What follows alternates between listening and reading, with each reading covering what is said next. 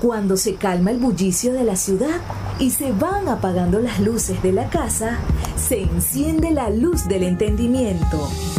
Desde este momento comienza Puerto de Libros, Librería Radiofónica, programa que contiene todos sus elementos tipo A. Puede ser escuchado por niños, niñas y adolescentes sin la supervisión de padres, madres o representantes. Comienza Puerto de Libros, Librería Radiofónica. Este programa llega a ustedes con el patrocinio de Puerto de Libros, librería de autor, ubicada en la vereda del lago y en el Teatro Varal de Maracaibo. Disfruta de los mejores libros a través de su página web puertodelibros.com.be. Sultana del Lago Editores, la única editorial venezolana que te ofrece el servicio de impresión bajo demanda para todo el territorio nacional. Conoce más de sus servicios en sultanadelago.com. Bienvenidos a Puerto de Libros, Librería Radiofónica. Les habla Luis Peroso Cervantes, quien de lunes a viernes de 9 a 10 de la noche trae para ustedes este programa a través de la Red Nacional de Emisoras Radio Fe y Alegría.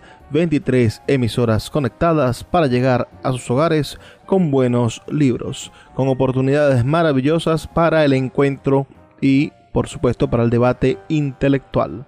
La noche de hoy estaremos conversando con ustedes, bueno, sobre un audiolibro muy, pero muy interesante. Estaremos escuchando a un intelectual mexicano, José de Jesús Silva Herzog, quien es eh, sin duda uno de los historiadores, economistas y periodistas más destacados de México por su colaboración por supuesto, en el mundo literario del ensayo y de la historia, y que quien presidió el comité del tema petrolero que condujo a la nacionalización del petróleo en México en marzo del año 1938 durante el gobierno de Lázaro Cárdenas del Río.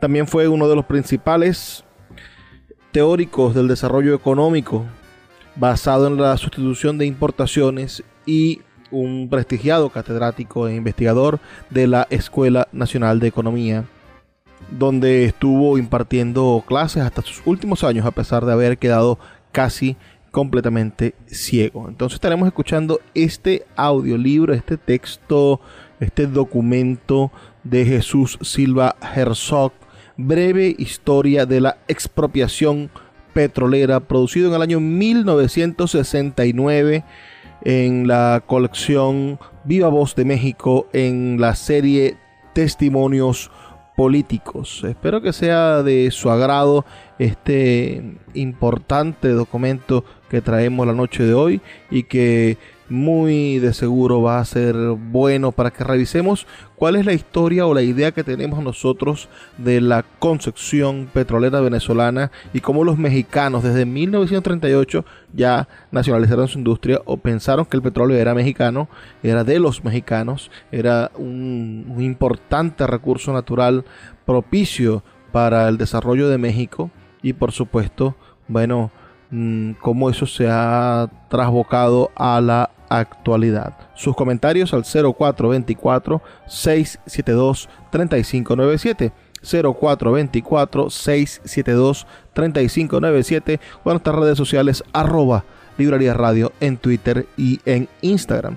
Y ahora sin más demoras empecemos a escuchar este, este documento, breve historia de la expropiación petrolera en la voz de su autor, el intelectual, economista, escritor mexicano Jesús Silva Herzog.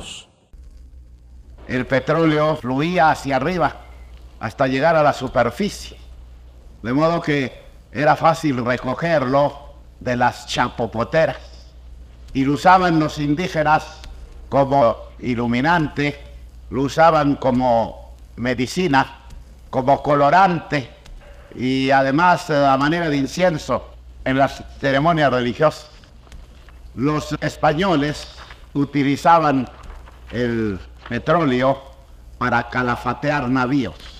No podemos seguir adelante sin recordar a ustedes que el 4 de mayo de 1493 el Papa Alejandro VI expidió su celebérrima bula, Nuevo Universo, por medio de la cual donó unos cuantos meses después del descubrimiento de América por Colón a la corona de España y de Portugal las islas y tierras firmes que hasta esa fecha hubieran descubierto y las islas o continentes que descubrieran en el futuro.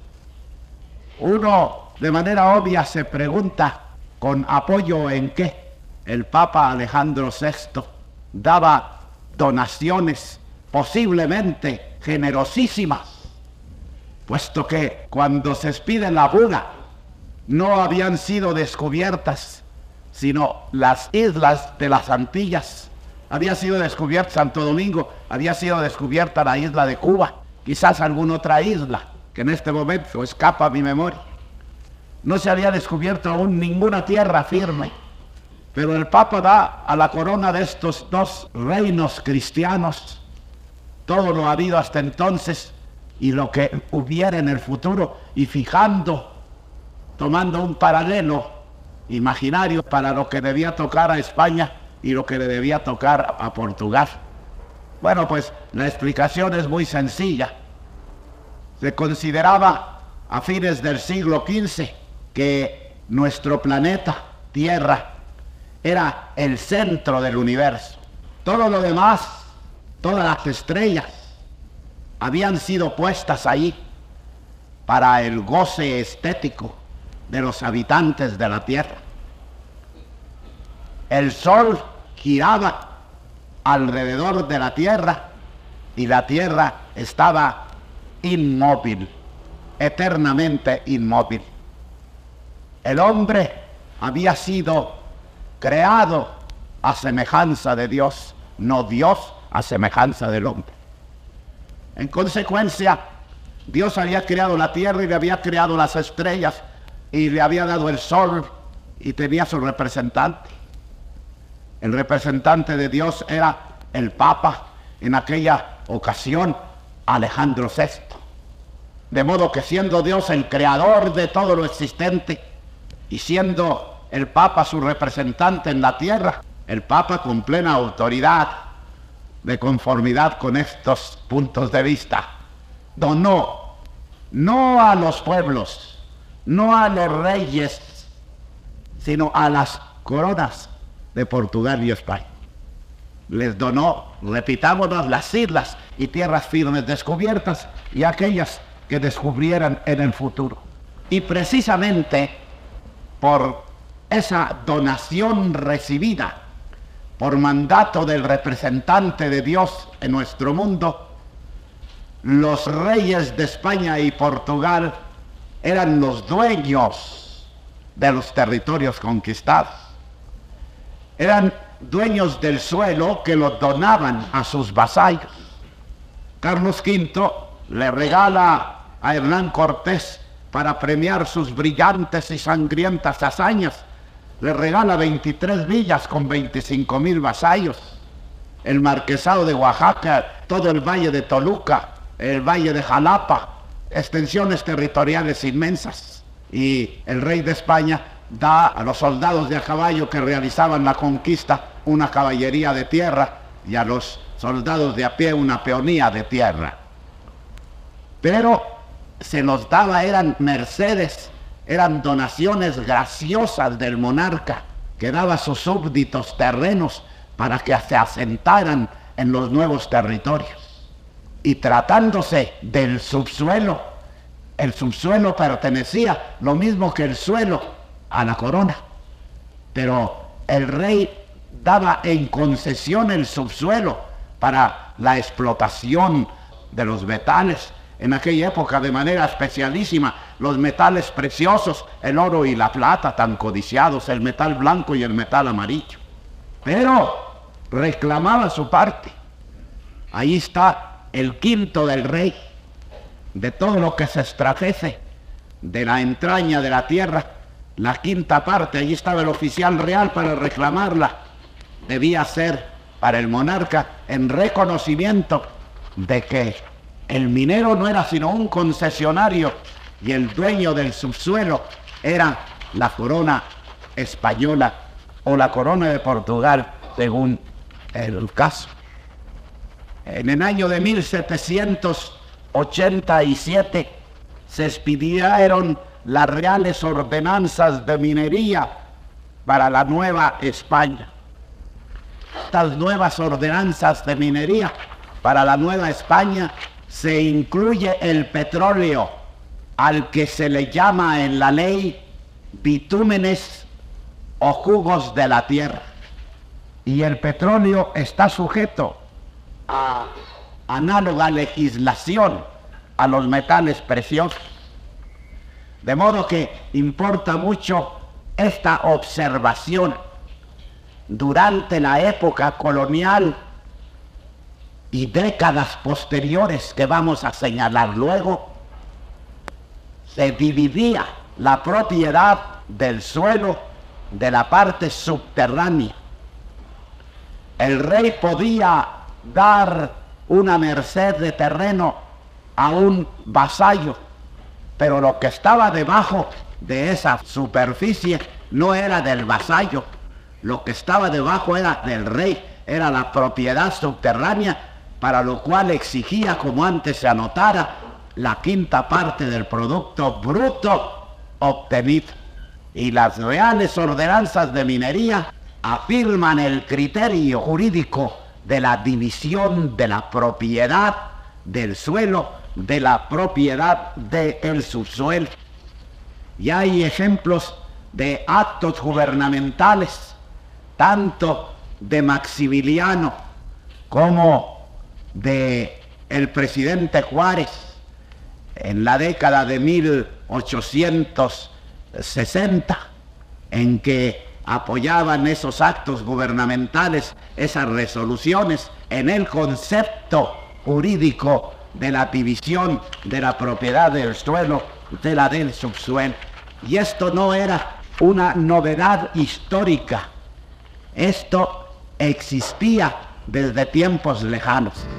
Escuchas Puerto de Libros con el poeta Luis Peroso Cervantes. Síguenos en Twitter e Instagram como arroba Librería Radio. This episode is brought to you by Visit Williamsburg. In Williamsburg, Virginia, there's never too much of a good thing. Whether you're a foodie, a golfer, a history buff, a shopaholic, an outdoor enthusiast, or a thrill seeker, you'll find what you came for here and more. So ask yourself, what is it you want? Discover Williamsburg and plan your trip at visitwilliamsburg.com. El poeta Luis Peroso Cervantes le acompaña en Puerto de Libros, Librería Radiofónica, por Radio Fe y Alegría, con todas las voces. Seguimos en Puerto de Libros, Librería Radiofónica esta noche escuchando este interesantísimo tema, esta conversación, este discurso de Jesús Silva Gersós, breve historia de la expropiación petrolera. Porque, bueno, sí, México fue uno de los países precursores en la nacionalización de su petróleo durante el gobierno del presidente Lázaro Cárdenas del río. Pero estas bases históricas de la colonia son las mismas bases históricas que le dan derecho a Venezuela, por ejemplo, de ser dueño de todo lo que se encuentre debajo del subsuelo, no del suelo que pertenece ya a otra propiedad. Es decir, usted puede ser dueño de la superficie de, este, de esta tierra, usted tiene derecho a la propiedad privada, pero en Venezuela el, Estado es el dueño del subsuelo y esto está basado en esa teoría española en ese derecho del rey a tener un quinto de todo lo que se produzca en aspectos mineros, incluyendo por supuesto el petróleo, como lo anota José de Jesús Silva Herzos en este interesantísimo este interesantísimo discurso que estamos escuchando, mejor conocido como Jesús Silva Herzos. sigamos escuchando este, este disco del año 1969 en la colección Viva Voz de México, Testimonios Políticos, publicada por la Universidad Nacional Autónoma de México, la UNAM. Sus comentarios al 0424-672-3597, 0424-672-3597 o en nuestras redes sociales arroba Librería Radio en Twitter y en Instagram. No es en realidad sino hasta el artículo 552 del Código Civil francés, expedido no sé si en 1802 o 1803, pero dentro del primer lustro del siglo XIX, el famoso Código Napoleónico no es sino entonces cuando se asimila en forma clara y precisa la propiedad del suelo a la del subsuelo ya empieza a predominar el criterio liberal.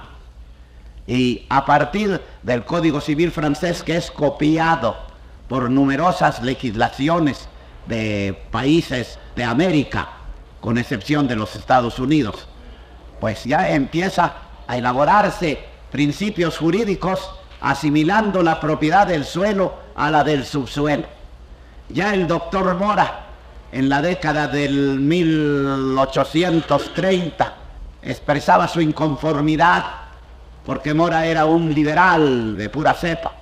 El doctor José María Reyes Mora ya no estaba conforme con que se dividiera la propiedad del suelo de la del subsuelo.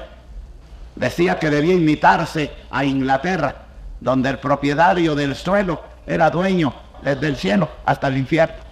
Bueno, por fin las ideas liberales se impusieron en forma tal que a la postre se expidió en México el código de minería.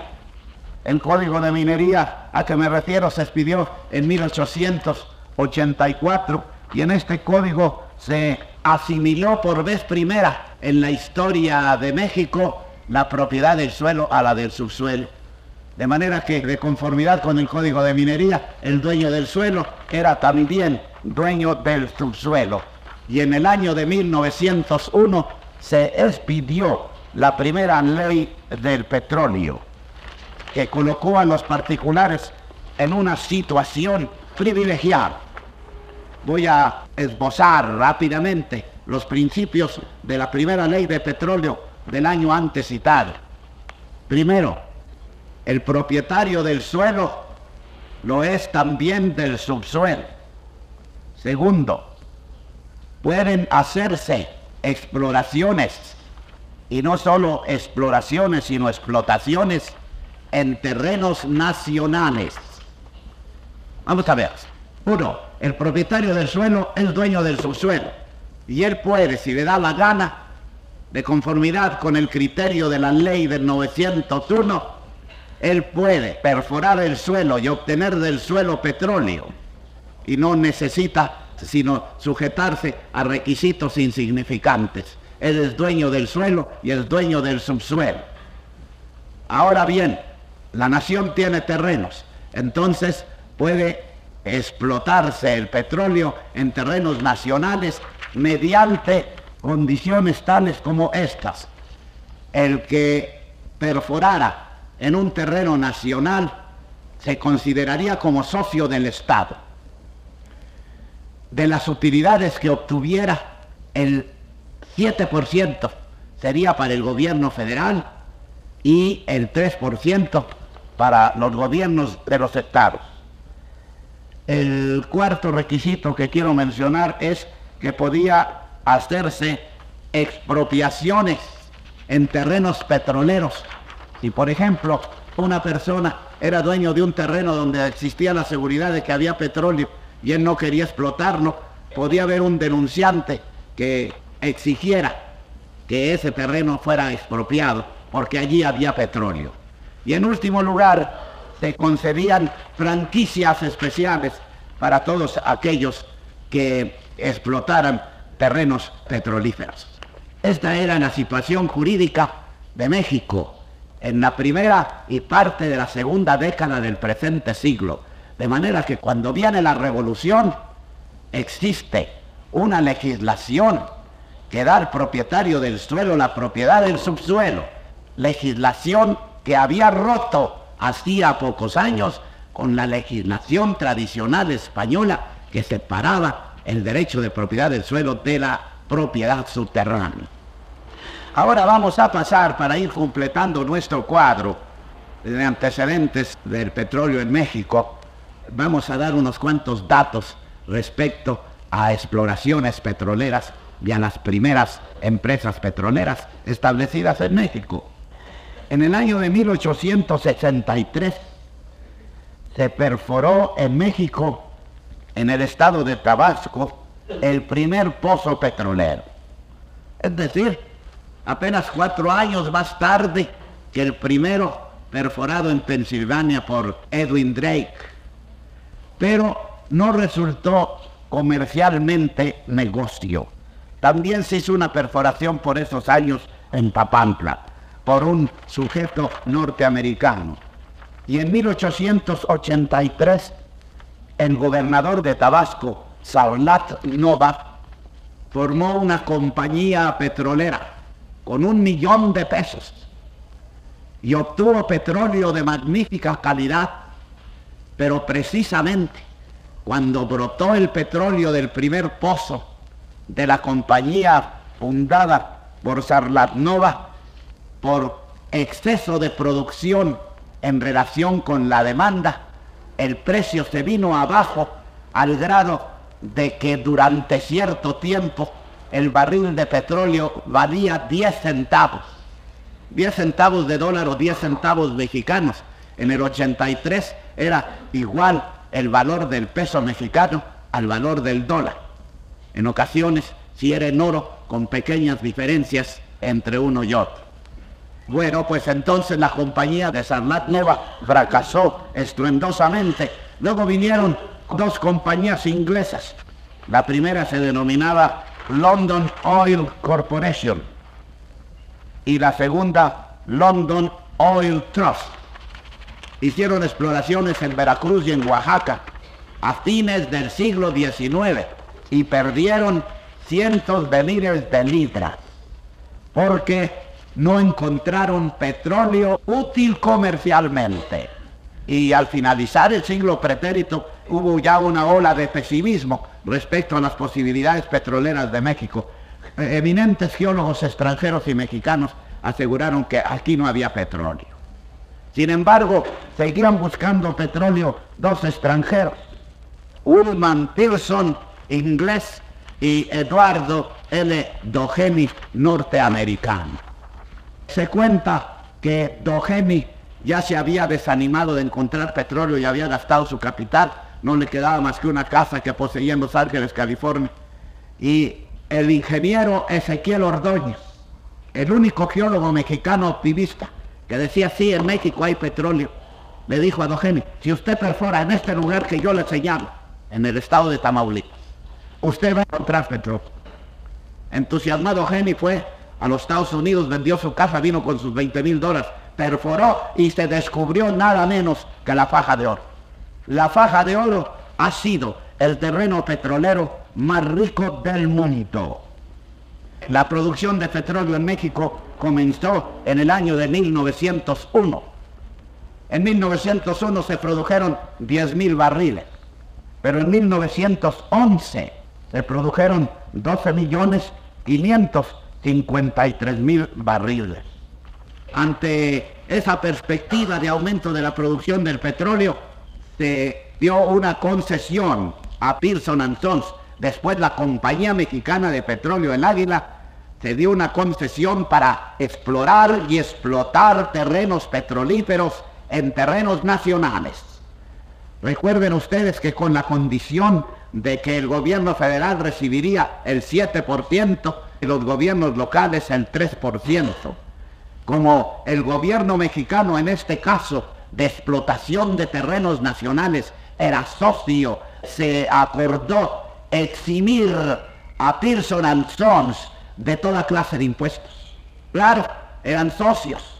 Solo pagaría un impuesto, el impuesto del timbre sobre compraventas pero quedaban exceptuados los petroleros Pearson Sons quedaban exceptuados de pagar impuestos de importación, de maquinaria, de importación de herramientas y quedaban exentos también de pagar un impuesto de producción por el petróleo que obtuvieran. Esas eran las bases de, del contrato, pero en la sección de la Cámara de Diputados en que se puso a la consideración del cuerpo legislativo la aprobación del contrato, el secretario de la Cámara de Diputados, uno de los secretarios, que parece que era pariente del general Díaz, que le decían el chato Elisa, ese había hecho, de acuerdo con la compañía, una pequeña enmienda. Había adicionado una cláusula que leyó en voz baja y que decía, en el caso de que Pearson Sons explore y explote terrenos no nacionales, no tendrá necesidad de pagar el 7 y 3% de utilidades al gobierno federal y a los gobiernos de los estados. Pero no decía en esa cláusula que en ese caso sí se cobrarían otros impuestos. Tirso Lanzón después en Águila perforó en terrenos particulares de que se adueñaba por diferentes medios lícitos o ilícitos y quedó en esta situación de no pagar un solo centavo el gobierno federal de acuerdo con su contrato derivada de sus utilidades y quedó según el criterio que sostuvo hasta el año de 1935, exceptuar de todo pago de impuestos. Escuchas Puerto de Libros con el poeta Luis Peroso Cervantes. Síguenos en Twitter e Instagram como arroba Librería Radio. Another day is here and you're ready for it. What to wear? Check. Breakfast, lunch, and dinner? Check. Planning for what's next and how to save for it? That's where Bank of America can help. For your financial to-dos, Bank of America has experts ready to help get you closer to your goals. Get started at one of our local financial centers or 24-7 in our mobile banking app. Find a location near you at bankofamerica.com slash talk to us. What would you like the power to do? Mobile banking requires downloading the app and is only available for select devices. Message and data rates may apply. Bank of America and a member FDIC.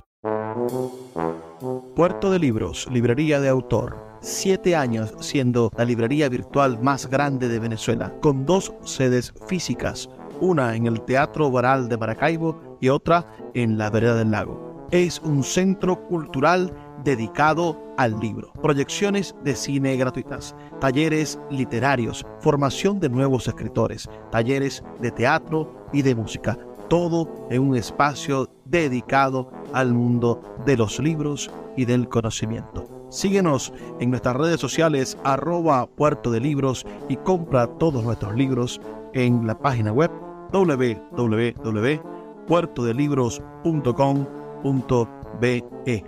Puerto de Libros, la librería que estás buscando. El poeta Luis Peroso Cervantes le acompaña en Puerto de Libros, Librería Radiofónica, por Radio Fe y Alegría, con todas las voces.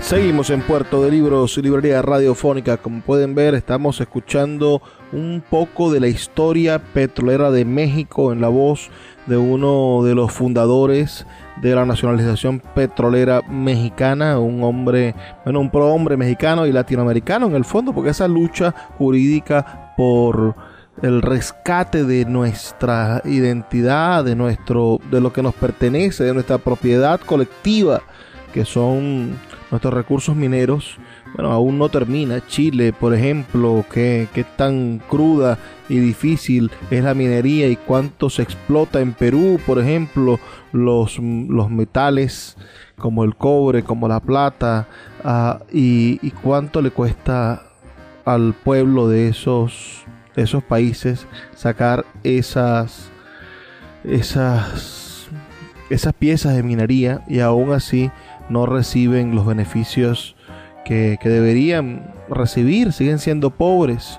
Pensemos que Venezuela y México han tenido suerte de tener gobiernos que decidieron iniciar la nacionalización del petróleo en cada uno de sus casos.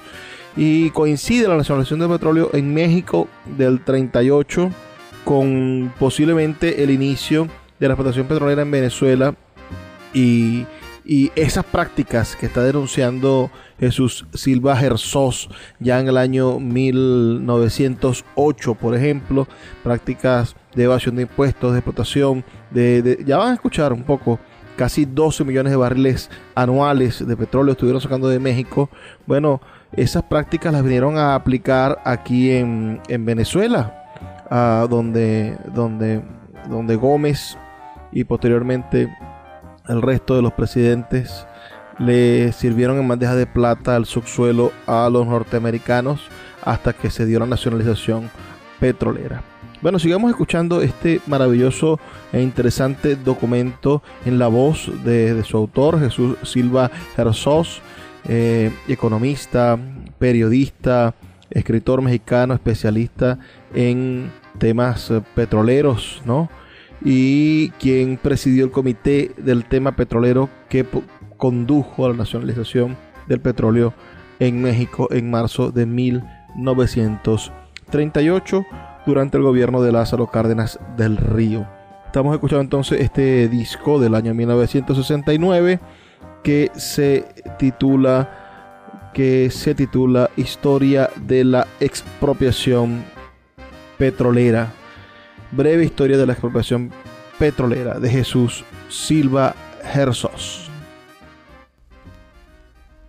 En 1908 se dio la concesión a la Huasteca Petroleum Company, que después pasó a ser una empresa de la Standard Oil Company de New Jersey. Esto ocurrió en el año de 1922. La Huasteca Petroleum Company se comprometió a establecer un oleoducto desde la zona petrolera de Veracruz y Tamaulipas hasta la Ciudad de México para surtir a México del precioso combustible. Pero jamás la Huasteca cumplió con lo estipulado en el contrato y en el 1918 se le canceló. Estaba en condiciones análogas a la de la compañía mexicana eh, de petróleo El Águila. En 1908 hubo un incendio tremendo en el Pozo Dos Bocas la falta de técnica de los empresarios petroleros que no habían conocido pozos de la potencia enorme de los pozos mexicanos, provocó ese tremendo incendio. Cuentan que se elevó el petróleo eh, hecho llamas a 300 metros de altura. Fue imposible apagarlo. Fueron los del batallón de zapadores de la Ciudad de México al lugar del desastre y no pudieron hacer nada. Se apagó el petróleo cuando se apagó el pozo Dos Bocas y allí se perdieron, según cálculos, por falta de técnica de las compañías, alrededor de 50 millones. El incendio del pozo Dos Bocas dio idea clara de la riqueza de los campos petrolíferos de México. Y vamos a enseguida a dar unos cuantos datos acerca de la producción del petróleo hasta 1900 37. Entonces decíamos que en 1911 se produjeron 12 millones 500 mil barriles. En 1916 se produjeron 40 millones de barriles. Y en 1921 llegamos a la mayor producción que ha tenido nuestro país, a 193 millones de barriles. A partir de 1921 desciende considerablemente la producción petrolera, a tal grado que de los 193 millones de barriles en 1921, 11 años después, en 1932, apenas produjo el país 32 millones de barriles. Y en 1937, último año en que trabajaron las compañías petroleras, ya en condiciones un poco anormales, llegaron a producir 47 millones de barriles. Ahora vienen estos datos interesantes de 1901 a 1937. México produjo 1.866 millones de barriles de petróleo. Una enorme riqueza extraída del subsuelo de México y que no fue bastante para que siquiera tuviera agua potable abundantemente la ciudad de Tampico. Y es que en México es donde han existido los goshers más famosos, más abundosos del mundo. Daré unos cuantos datos. El Pozo Podrero del Llano en 28 años produjo 117 millones de barriles. Cerro Azul en 21 años de producción, 89 millones de barriles. Juan Casiano en nueve años, solo en nueve años, 75 millones de barriles. Claro que este incremento de la producción no se hacía apaciblemente. Había una lucha constante en la zona petrolera, una lucha por el petróleo. Por eso López Velarde escribió estos dos pequeños versos en su hermoso poema, La suave patria.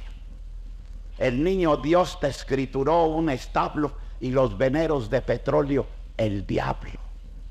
Y efectivamente hubo una pasión terrible por obtener petróleo.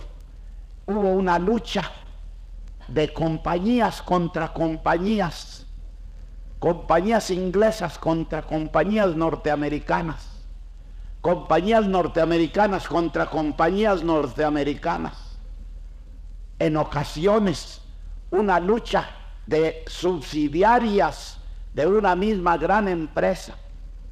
Lucha para obtener los mejores terrenos petroleros. Lucha de las compañías contra el gobierno de México, de las compañías contra el pueblo de México. Un hervidero de pasiones, la historia del el petróleo mexicano está llena de relatos sombríos, de chicanas, de incendio de juzgados, de asesinatos. Muchas veces cuando un propietario se negaba a venderle sus terrenos a una compañía o aceptar que explorara y explotara petróleo, era asesinado, era quitado del medio. Hay numerosos documentos, hay incendios de juzgados para hacer desaparecer huellas de crímenes tremendos. A los dueños de terrenos generalmente se les pagaba una bicoca. Por ejemplo, en el terreno donde estuvo el pozo Cerro Azul, que produjo 75 millones de barriles de petróleo, se le pagó al propietario por toda la explotación 200 mil pesos.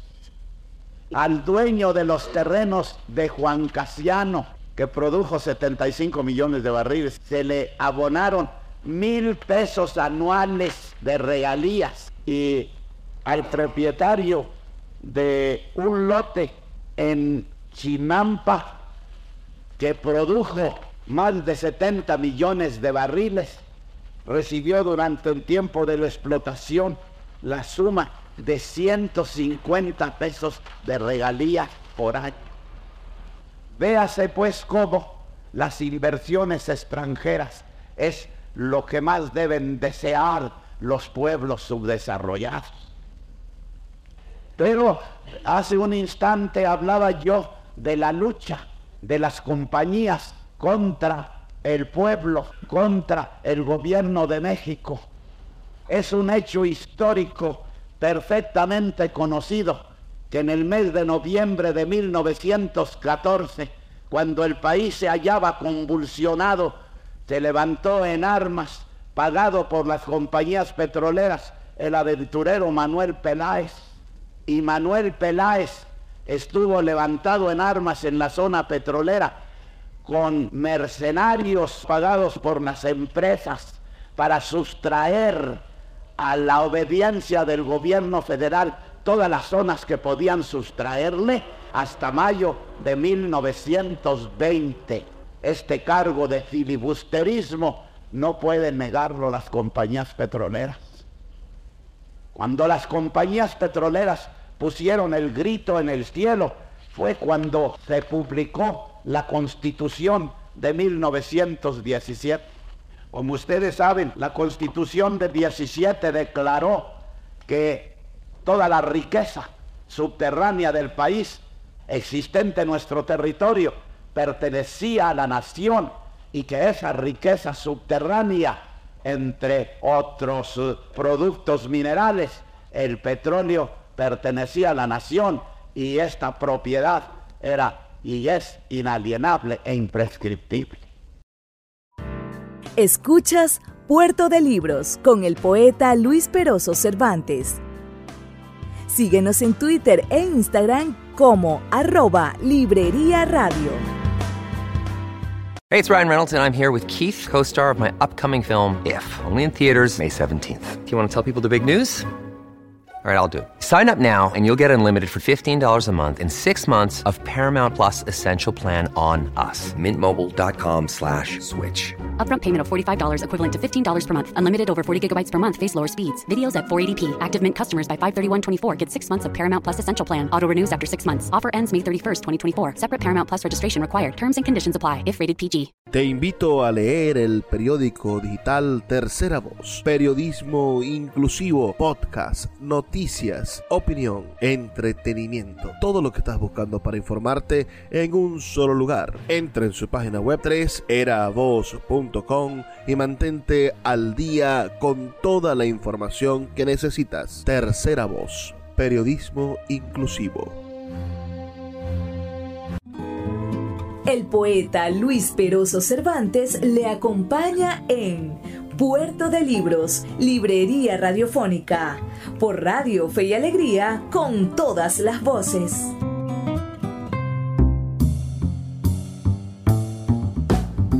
Seguimos en Puerto de Libros, Librería Radiofónica, ya en nuestro último segmento. Estamos escuchando este interesantísimo discurso de Jesús Silva Herzog. Este disco tiene dos caras. Estamos apenas escuchando la primera cara de este disco, donde bueno, se plantea todo el contexto histórico de la expropiación petrolera mexicana y por supuesto queda visto la teoría económica en la cual Jesús Díaz Herzog basa su idea del desarrollo latinoamericano, que es la sustitución de importaciones, que en América Latina se aplicó casi hasta los años 70 cuando se empezó a imponer el neoliberalismo y la privatización de las industrias nacionales. ¿no? Anteriormente se pensaba que el Estado debía de de algún modo ayudar a que las industrias nacionales lograsen acabar con cualquier tipo de importación. Todo debía producirse dentro del país. Luego Estados Unidos convenció al mundo de, de lo contrario. En los años 90 se crearon hasta, hasta los tratados de libre comercio, impidiéndole a países producir algún tipo de alimento. Por ejemplo, en Colombia el, no se puede producir maíz. Colombia está obligada a comprar todo el maíz a Estados Unidos y Estados Unidos le compra café a Colombia en intercambio, ¿no? Bueno, lo cierto es que esas prácticas de las industrias petroleras de explotación de los pueblos aquí en, aquí en Venezuela hay también muchísimas historias y, y de verdad donde, donde las industrias mm, petroleras no han permitido que haya nacionalización. Bueno, hay una gran explotación petrolera, pero hay muchísima pobreza. Pensemos, por ejemplo, en Nigeria, que, que hoy, bueno, al, al, en el 2019 sacaba 1.800.000 eh, barriles diarios y es uno de los países más pobres del mundo. México, en cambio, en esta misma tabla del 2019, que estoy revisando, saca eh, 1.9, es decir, 1.900.000 barriles de petróleo diarios. Sin duda, el siglo Llegó dándole la vuelta al, al mundo, ¿no? Convirtiendo a Estados Unidos en el primer productor de petróleo del mundo. Eso nos nos sorprende de muchísimas maneras. Vamos entonces a terminar de escuchar la primera cara de este disco que estamos disfrutando la noche de hoy, escuchando al intelectual mexicano Jesús Silva Herzós y su breve historia de la expropiación petrolera de México. El legislador del año de 17, movido por un profundo espíritu nacionalista, en cierta medida, pero perfeccionando todo, volvió a la legislación tradicional española y de otros países del mundo. Vino la lucha tremenda de las compañías contra el gobierno de México. La propaganda en los grandes diarios norteamericanos, en los grandes rotativos del mundo, porque consideraban atentatoria esa constitución que no reconocía los derechos adquiridos, reconocidos por todos los países civilizados.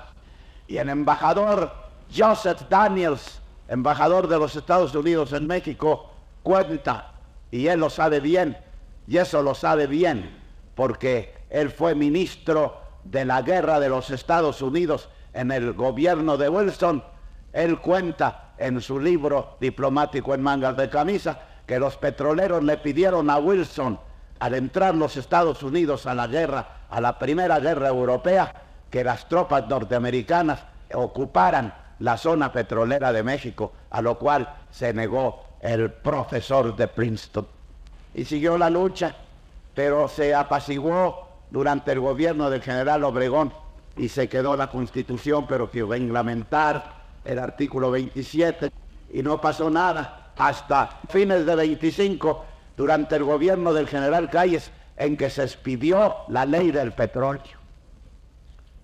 Eso produjo una tensión tremenda de las relaciones entre México y los Estados Unidos. Kellogg, jefe del Departamento de Estado americano, dijo en alguna ocasión que México estaba en el banquillo de los acusados. ¿Por qué estaba México ante las naciones en el banquillo de los acusados? Porque había expedido una ley reglamentaria del artículo 27 constitucional en cuanto a la cuestión del petróleo.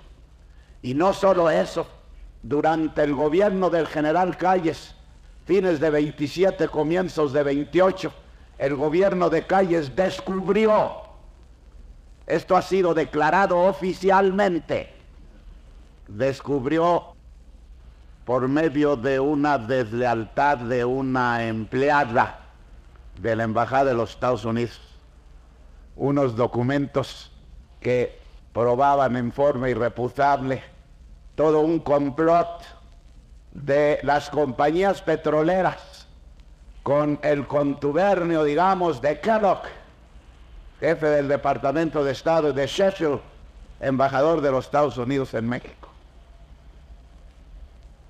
El general Calles hizo sacar copias fotostáticas de todos esos documentos que, según ellos, la reglamentación del petróleo se juzgaba tentatoria para los intereses norteamericanos en México, los Estados Unidos declararían la guerra a México. Pues esos documentos en que todo estaba planeado para declararnos la guerra fueron fotografiados y fueron enviados a todas las misiones diplomáticas de México en el extranjero. Una vez hecho eso, el general Calles con una carta privada al presidente Coolidge. Le manifestó lo que había ocurrido, le mandó los documentos originales de que el gobierno de México se había apoderado. Y le dijo que todas nuestras misiones diplomáticas tenían esos documentos.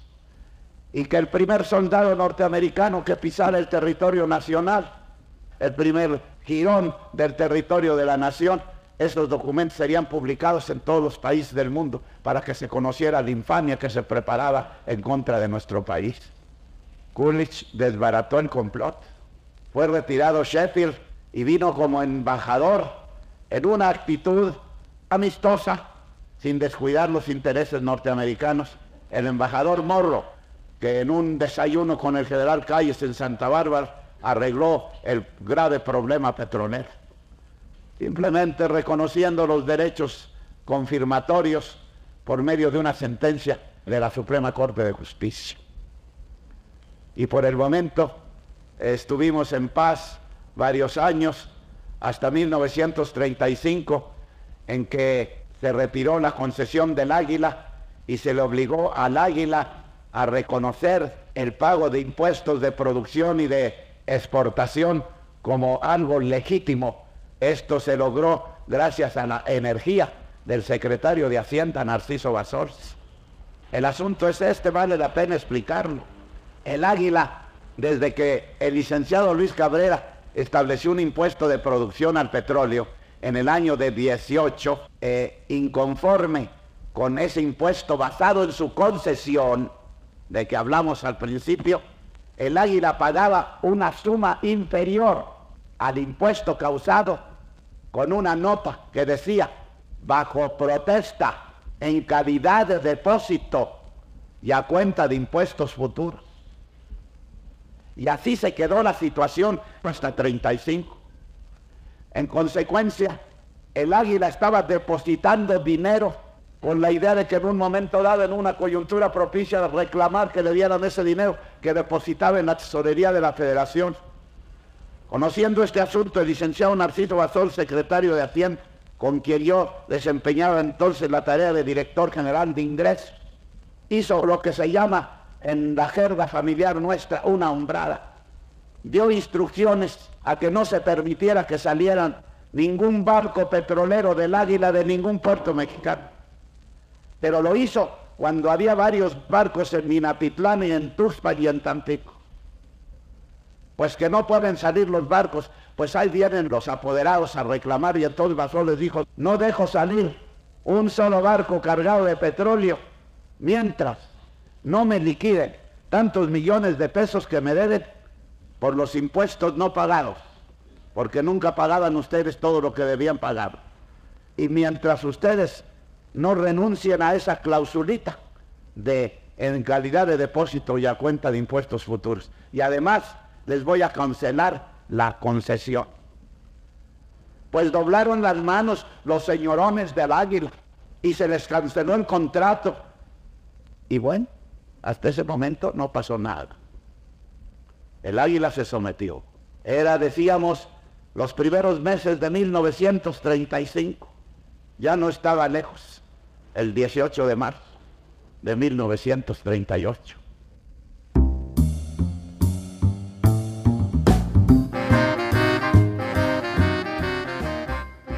Así llegamos al final de nuestro programa aquí en Puerto de Libros, Librería Radiofónica. Muy interesante realmente esta discusión que mantiene el genial, por supuesto, Jesús Silva Gersos, este, este brillante mexicano que nos demostró a todos, claro que sí, en el 38, que podía pensarse en un país que tuviese fuese dueño de su propia industria petrolera, como, como ha sido México ejemplo de muchísimas cosas. El resto, los otros, el otro disco, el resto de este maravilloso discurso va a estar disponible en mi plataforma de podcast, en, en librería radio, en, en Spotify, como un bonus, como un bonus. Esta va a estar el episodio, este episodio que usted está escuchando, lo va a poder disfrutar en, en, en Google lo va a poder disfrutar en YouTube, pero el, el resto, el otro, la otra parte del disco remasterizada, ah, mejorada con inteligencia artificial, va a estar disponible como un bonus gratuito también para todos mis seguidores de Spotify. Así que no dejen de seguirme en Spotify, vayan hasta allá y dejen comentarios, compartan esa plataforma donde ya somos más de 1500 personas en Puerto de Libros, librería radiofónica. Agradezco mucho su sintonía, les recuerdo que estamos aquí de lunes a viernes de 9 a 10 de la noche en algunas emisoras, de 10 a 11 en otras pero en las 23 emisoras de radio, fe y alegría, el corazón de la educación en Venezuela. Soy Luis Peroso Cervantes y espero que nos sintonicen el día de mañana.